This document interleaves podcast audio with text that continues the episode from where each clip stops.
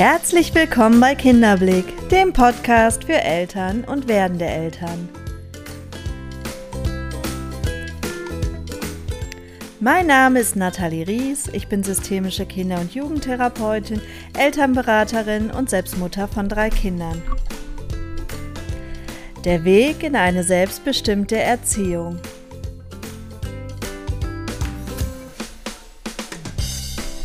In der heutigen Episode spreche ich mit dir über die Eltern und Schwiegereltern, die dann plötzlich zu Großeltern werden.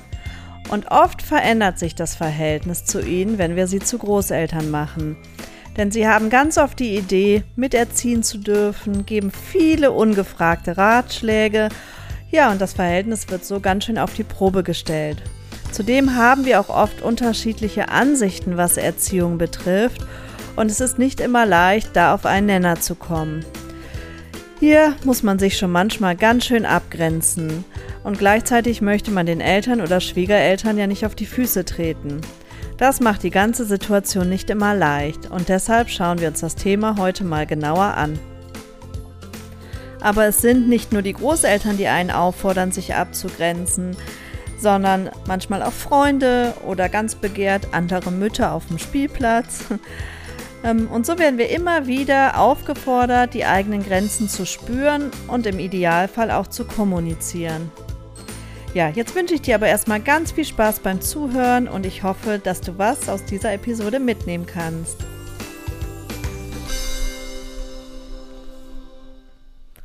Bevor ich mich jetzt ganz dem Thema Abgrenzung widme, möchte ich einmal die Gelegenheit nutzen und mich von ganzem Herzen bei euch bedanken.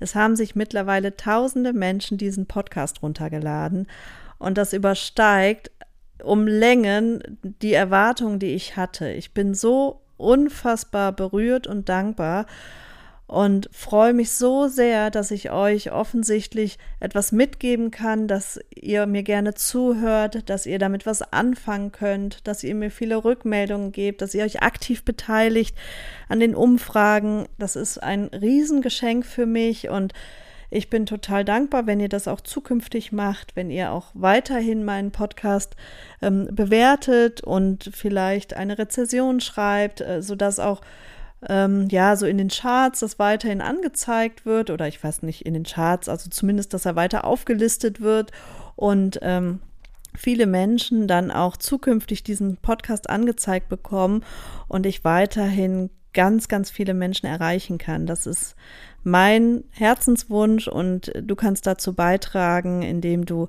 ihn zum einen hörst und zum anderen auch weiterhin dich aktiv beteiligst oder mir ein Feedback da lässt. Ich bin total berührt davon und danke, danke, danke, dass du da bist und dass du mir zuhörst. So, das musste ich jetzt loswerden. Jetzt kommen wir aber zum eigentlichen Thema, nämlich das Thema Abgrenzung. Anders als sonst habe ich in dieser Folge mich nicht vorbereitet. Also ich bin jetzt eh nie der Riesenvorbereiter, indem ich ähm, die Dinge wahnsinnig stark strukturiere. Das hört man wahrscheinlich auch aber ich bin eher der Mensch, der aus dem Herzen spricht. Und ähm, so eben auch in dieser Folge, in dieser Folge aber sogar noch mehr, denn ich habe bewusst die Strukturierung weggelassen, weil ich einfach weiß, dass dieses Thema ein totales Herzensthema von mir ist. Wenn mich etwas in meinem Leben begleitet hat oder mir Schwierigkeiten bereitet hat, dann wohl die Abgrenzung. Ich glaube, es gab kein größeres Lernfeld für mich, ähm, und auch was das Thema Eltern, Schwieger, Schwiegereltern betrifft, musste ich ganz viel dazu lernen. Denn ich bin viele Jahre durchs Leben gelaufen mit der Idee, so angepasst wie möglich zu sein. Und mir hat das gut getan, so everybody's darling zu sein, von allen gemocht äh, zu werden und bloß nicht anzuecken. Und das hat mir ein gutes Gefühl gegeben. Was das Problem war, ich habe irgendwann den Zugang zu mir selbst verloren. Ich habe irgendwann nicht mehr gespürt, was möchte ich eigentlich, wo stehe ich eigentlich, was möchte ich eigentlich und wo sind überhaupt meine Grenzen. Mein Blick war so fokussiert auf das Außen, auf die anderen, ähm, auf mein Gegenüber, so dass ich den Fokus zu mir selber verloren habe. Und es hat dann tatsächlich viel Arbeit gekostet, viele Lernfelder, viel Selbstreflexion und Entwicklung, um da wieder hinzukommen und wieder ein Gefühl zu mir selber zu entwickeln. Und damit ging es dann auch einher, dass ich lernen musste, mal Nein zu sagen, dass ich lernen musste, mich abzugrenzen und meine Grenzen deutlich zu machen.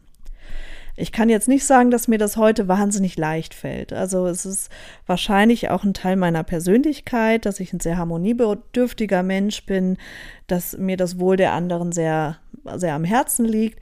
Aber ich habe ähm, viele, viele Schritte nach vorne gemacht. Und an diesen Schritten möchte ich dich gerne teilhaben lassen. Ja, ich glaube, man kann das Thema Abgrenzungen auf verschiedenen Ebenen betrachten. Das eine ist die Verhaltensebene, natürlich, wie verhalte ich mich tatsächlich, wie grenze ich mich ab, was tue ich. Und das andere ist dann die emotionale Ebene. Wie geht es mir denn dabei? Oder wie geht es mir, wenn es mir nicht gelingt? Und warum gelingt es mir eigentlich nicht? Also es lohnt sich natürlich, äh, beide Ebenen in den Blick zu nehmen und da genauer hinzuschauen. Ähm, rein pragmatisch, jetzt mal auf der Verhaltensebene gesprochen, ist es ja eigentlich leicht. Ich habe eine gewisse Idee davon, vielleicht noch in Absprache mit meinem Partner, also wir als Eltern haben eine Idee, wie wir gewisse Dinge umgesetzt haben möchten und das kommunizieren wir zu den ähm, jeweiligen Personen, meistens jetzt in dem Fall Eltern oder Schwiegereltern. Das Problem an der Sache ist, dass die oft eine andere Idee haben dazu. Und oftmals auch diese sehr genau kundtun. Und da eben auf einen Nenner zu kommen, ohne sich emotional so stark betroffen zu fühlen oder so angeteasert zu fühlen, das ist nicht immer leicht. Also rein, ich sag mal, auf der Verhaltensebene ist es schon mal ein ganz großer Schritt zu wissen, was möchte ich. Und das spiegelt sich in den verschiedensten Themen wieder. Also ich weiß, wenn ich jetzt mal so zurückerinnere an meine Kinder, als die klein waren, ich glaube, es gibt so ein paar Klassiker-Themen. Ne? Das, das sind so zum Beispiel Geschenke ähm, oder das Thema Süßigkeiten, Ernährung. Oder das Thema, was fällt mir dann noch ein? Ähm, Medien zum Beispiel. Ich glaube, das sind alles so Themen, die immer wieder, es gibt natürlich noch ganz, ganz viele andere, aber das sind gute Beispiele dafür, wo wir vielleicht eine Idee haben als Eltern, aber die Großeltern entweder machen, was sie wollen, oder eine andere Idee haben und dadurch Konflikte geschürt werden. So, ich glaube, bevor die Konflikte überhaupt dieses Ausmaß erreichen können, ist es ganz wichtig, erst einmal genau zu wissen, was ist überhaupt meine eigene Idee zu dem Thema. Also, dass man da nicht so unvorbereitet reingeht, sondern sich klar macht, was ist meine Idee dazu? Wie möchten wir es leben? Also zum Beispiel Thema Geschenke, um darauf zurückzukommen. Oft ist es ja so, dass die Kinder wahnsinnig überhäuft werden mit Geschenken und ähm, wir Eltern schon spüren, oh, oh, das kann nicht gut sein fürs Kind. Das ist einfach zu viel, das ist zu überladen und irgendwo geht auch die Freude über das einzelne Geschenk total verloren. Ja, weil die Kinder, gerade das erste Enkelkind, womöglich noch von beiden äh, Großelternpaaren und ähm, ja, dass man merkt einfach, es ist viel zu viel. Ähm, und da einen Riegel vorzusetzen, ich glaube, es ist immer einfacher, im Vorfeld ins Gespräch zu gehen. Also, dass man sich im Vorfeld Gedanken macht. Ich meine, Weihnachten, ich weiß, es kommt immer wieder überraschend, die Geburtstage auch, aber dennoch sich überlegt, okay, wie möchten wir es leben? Vielleicht ein Geschenk von jedem. Und wenn die Eltern sagen, wir möchten mehr geben, also in dem Fall die Großeltern, wir möchten mehr geben, dann ähm, dass man sich darüber einigt, okay, es gibt ein Sparbuch, wo man drauf einzahlen kann oder tatsächlich ein großes Geschenk, wo sich ähm, die Großeltern zusammentun können.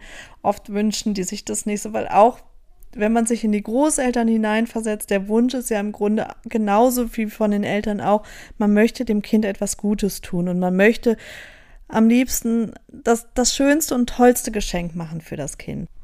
Wenn man diesen Wunsch einfach im Vorfeld berücksichtigt und dann eben mit dem Wissen darum auch ins Gespräch geht und nicht mit so einer Vorwurfshaltung, ähm, sondern ganz klar sagt, wir wissen, ihr möchtet dem Kind was Tolles äh, schenken und ihr habt den Wunsch, da was ganz Gutes zu tun. Wir haben da folgende Idee zu.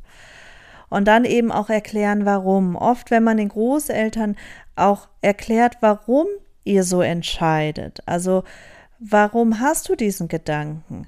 Ähm, und zwar, weil ich das Gefühl habe, dass das Kind sonst verlernen kann, sich zu freuen, weil ich die Sorge habe, dass, ähm, dass mein Kind damit überfordert sein könnte dann spüren die, es geht nicht darum, es ist jetzt hier nicht so ein Machtkampf zwischen dir und den Eltern oder Schwiegereltern, sondern äh, wir halten oder wir bemühen uns, dass wir alle den Blick auf das Kind richten und schauen, was ist jetzt eigentlich für das Kind das Beste und nicht für uns als Erwachsene.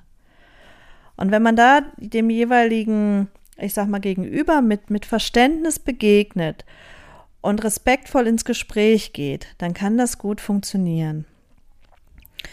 Was ist aber jetzt, wenn es nicht funktioniert? Wenn wir tatsächlich die, diese Wünsche klar äußern und sagen, so und so, ähm, ich möchte ein Geschenk nur pro Großelternpaar und sollte noch mehr geschenkt werden wollen, dann bitte auf ein separates Konto. Und jetzt ist Weihnachten und die Großeltern kommen mit einer ganzen Schubkarre an Geschenken an.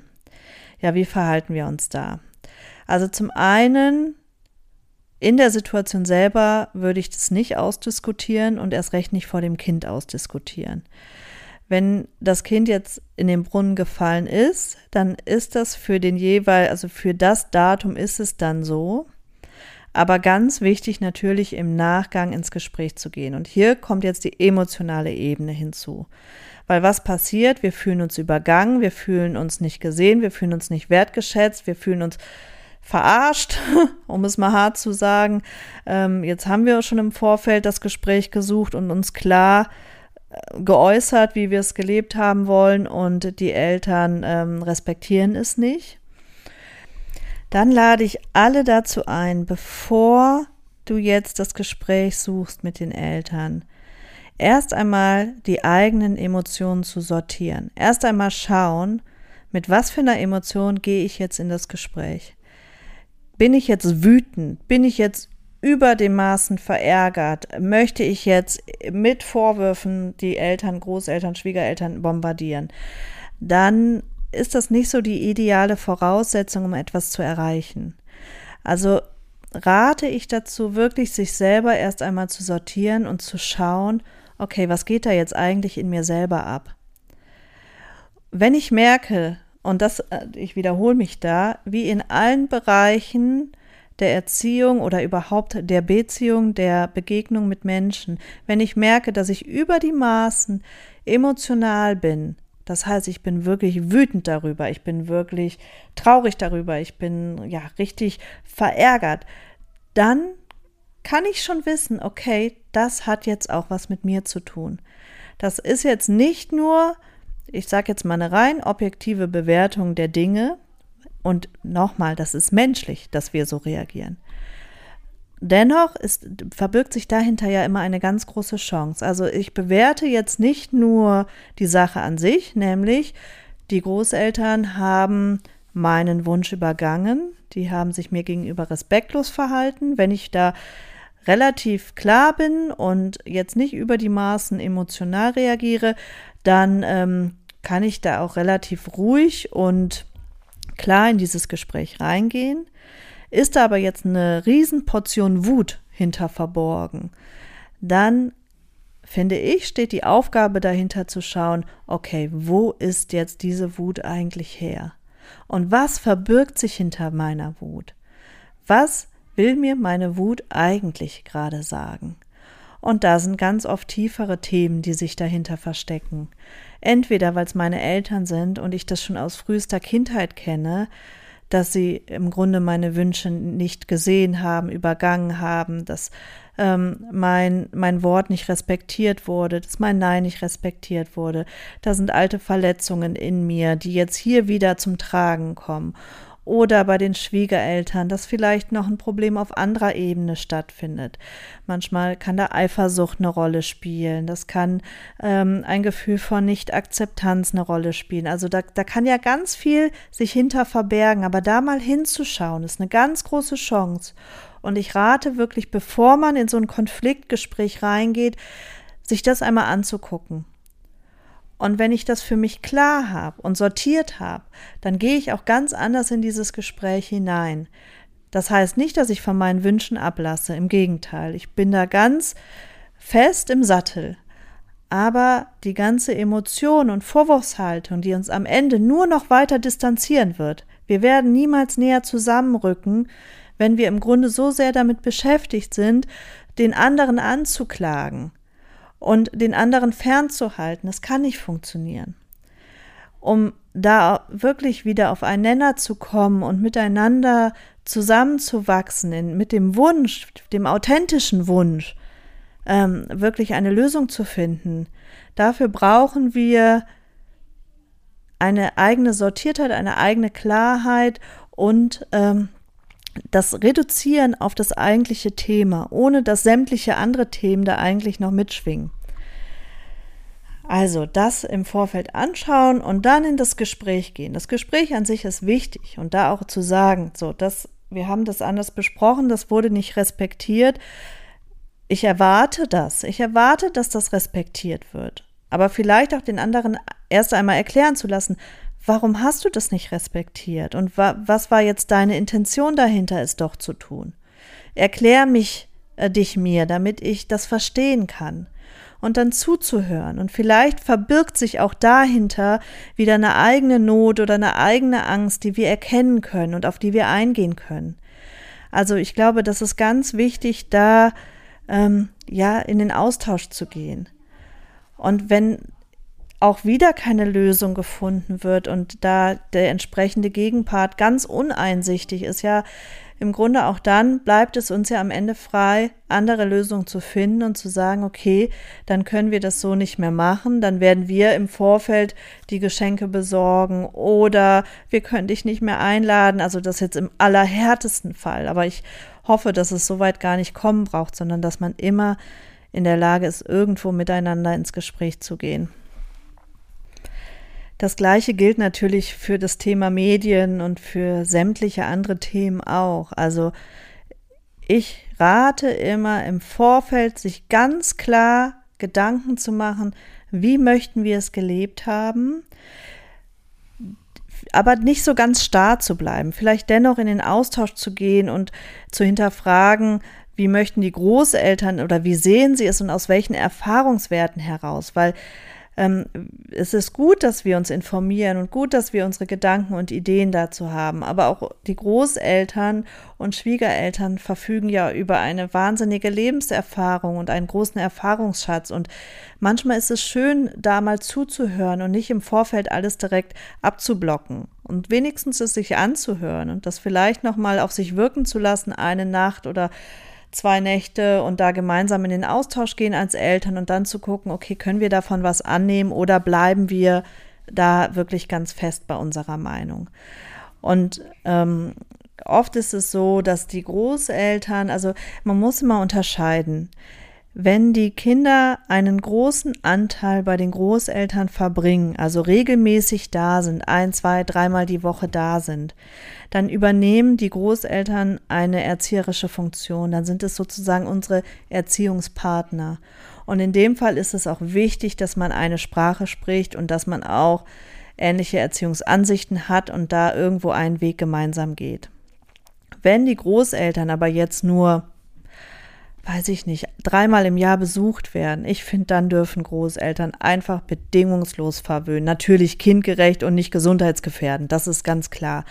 Aber sie dürfen einfach verwöhnen, weil dann ist es ein ganz kostbares, seltenes Geschenk. Ich kenne das von mir. Meine Oma habe ich nur ganz selten gesehen. Die hat im Schwarzwald gelebt. Und wenn wir da zu Besuch waren, dann gab es den ganzen Tag Pudding und selbstgemachten Kuchen und ja, es war einfach nur herrlich. Sie hat uns Geschichten vorgelesen, stundenlang. Und ich weiß, wie sehr ich das genossen habe, so verwöhnt zu werden. Aber es war halt wirklich eine totale Kostbarkeit. Es war nichts Alltägliches und überhaupt nicht, ähm, ja, dass ich meine Oma regelmäßig sehen durfte. Also von daher war das in Ordnung, dass es so sind, so war. In dem Moment, wo ich aber meine oder die Eltern eben einen erzieherischen Part mit übernehmen oder Schwiegereltern, da ist es ganz klar ähm, so, dass man da erzieherisch eine Sprache sprechen muss.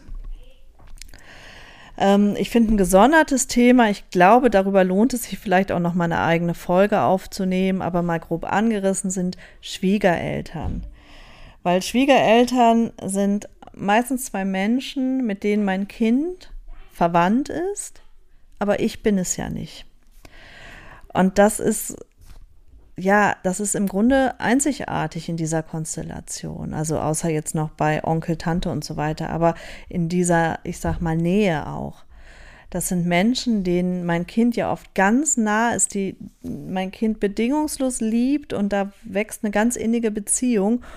Und ich bin mit diesen Menschen nicht verwandt und ich lerne sie vielleicht lieben oder eben auch nicht, aber es ist nicht so diese tiefe Liebe, wie mein Kind zu den Groß- oder Schwiegereltern in dem Fall hat, ähm, ja, wie, das teile ich nicht mit meinem Kind. Das heißt, das ist eine ganz besondere Konstellation.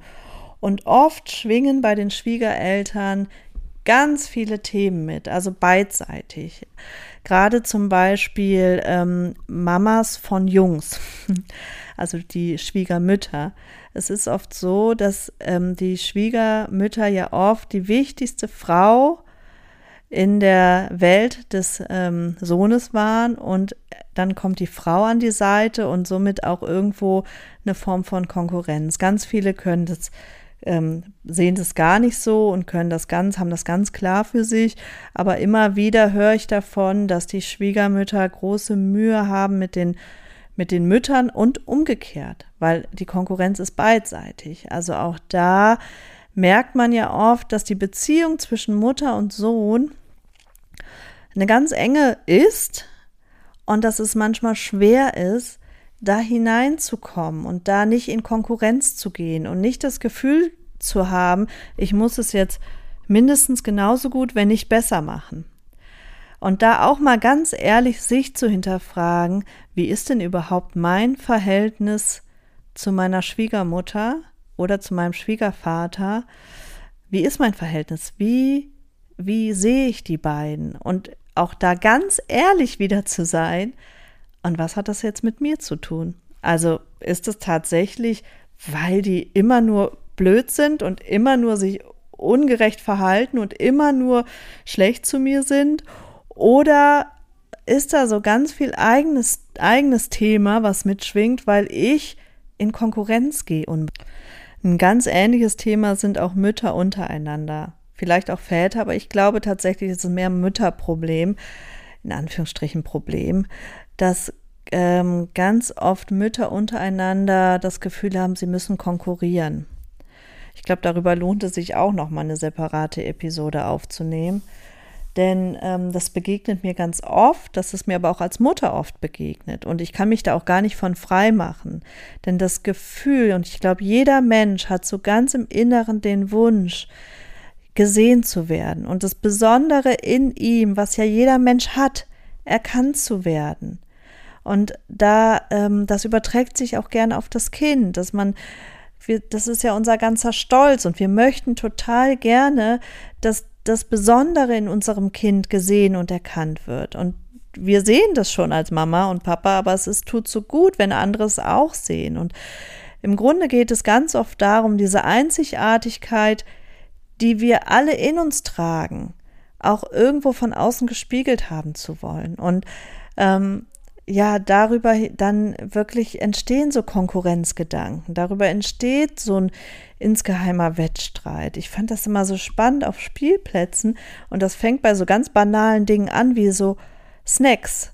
Ich muss sagen, da konnte ich mich immer von frei machen, weil ich immer gedacht habe, gut, auf dem Spielplatz sollen meine Kinder spielen und wir sind ja gleich auch wieder zu Hause und dann gibt es auch was zu essen. Jetzt hatte ich aber auch nie die Kinder, die da so wahnsinnig viel essen wollten, aber ich war immer wahnsinnig beeindruckt, was für Brotdosen auf so Spielplätzen ausgepackt wurden mit den tollsten Snacks und ähm, ja, wo ich so gedacht habe, wow, also ähm, mich dann teilweise auch kurzzeitig schlecht gefühlt habe und mich dann wieder etwas sortieren musste, um zu sagen, nein, es ist in Ordnung, dass ich das nicht so, dass ich da nicht so mitgehe an der Stelle und dass meine Kinder ähm, vielleicht dann auch wieder zu Hause oder ich einfach mal ein paar Brezeln nur dabei hatte. Also äh, oder ganz oft eben gar nichts oder einfach nur ein paar Apfelstücke oder wie auch immer.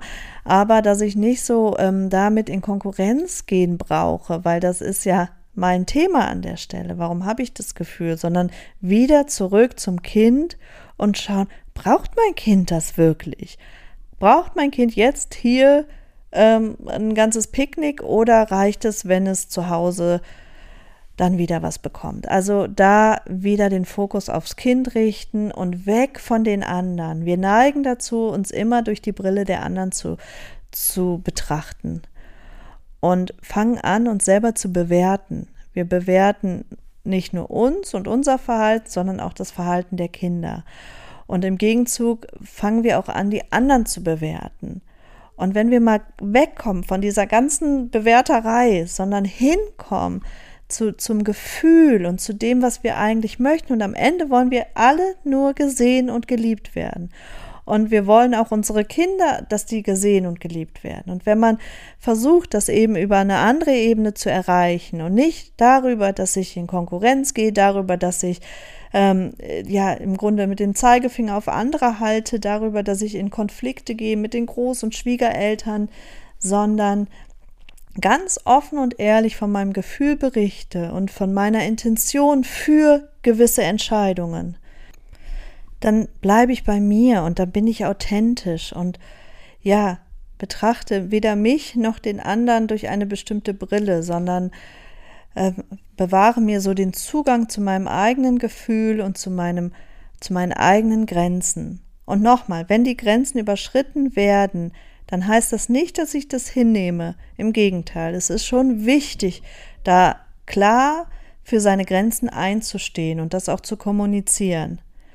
Aber ich glaube eben, dass an ganz vielen Stellen ganz, ganz viel Emotion mitschwingt, die eigentlich zu einer ganz anderen Baustelle gehört, die eigentlich an diesem Thema gar nicht viel zu suchen hat.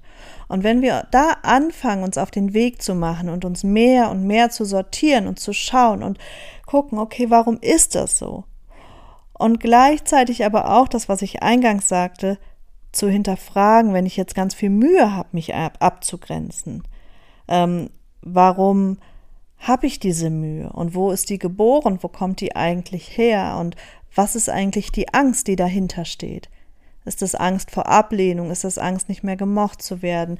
Wie weit geht die Angst? Wenn man mal das so aufblättert und immer tiefer und immer tiefer und immer tiefer geht, also die ganzen Schichten davon abblättert und guckt, was ist eigentlich der Kern dieser Angst?